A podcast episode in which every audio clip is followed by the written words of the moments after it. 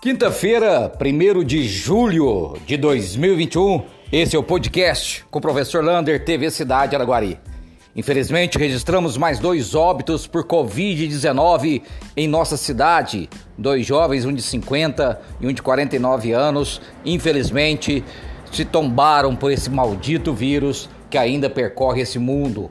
Chegamos então a 407 óbitos por Covid-19 em nossa cidade desde o começo da pandemia.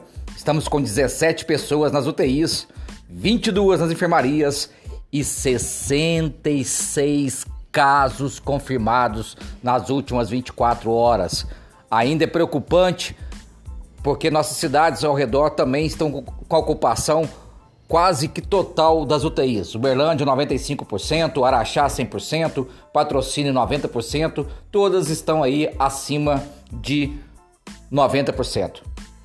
E com isso, o governador Zema solta mais uma daquelas grandes pérolas para a educação. Como os níveis de ocupação de UTI não baixaram, ele resolveu que as escolas estaduais podem voltar às aulas mesmo na onda vermelha. Ou seja, os alunos do primeiro ao quinto ano, no caso de Araguari, podem retornar à sala de aula. Porém, não é tão simples, porque dia 5 de julho os professores retornam para as escolas para preparar as escolas para essa retomada.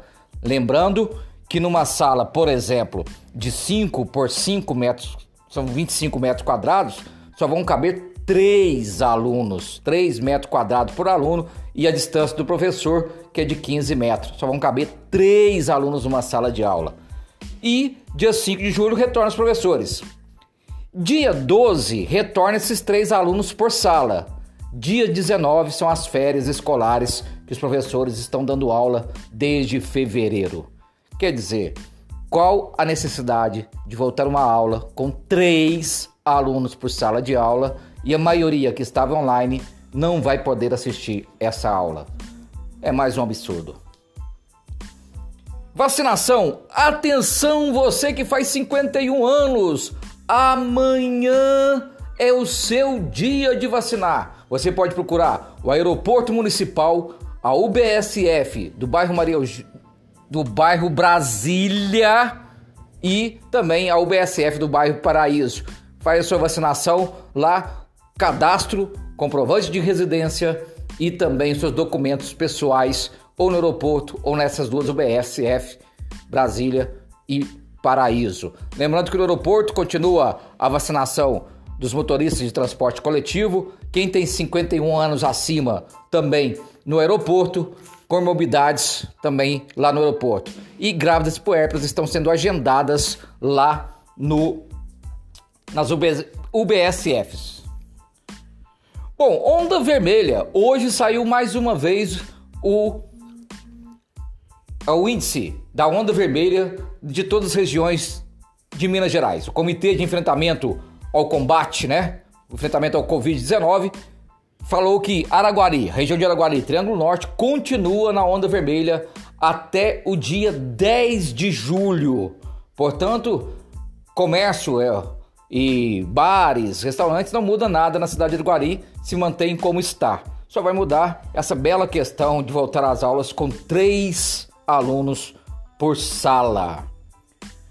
Hoje a prefeitura lançou seus pagamentos em Pix, ou seja, a partir do mês de julho, quando chegar o carnê do IPTU ou qualquer outra taxa, você vai ter mais uma opção, não precisa ir no banco, você pode pagar agora por Pix os filhinhos, os netinhos ensinam o vovô e a vovó a usar o Pix para não precisar ir ao banco. E os parabéns de hoje vai para a empresa Forte.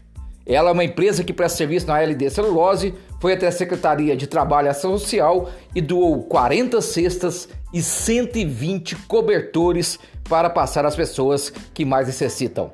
Essas são as informações do podcast com o professor Lander. Um abraço do tamanho da cidade de Araguari.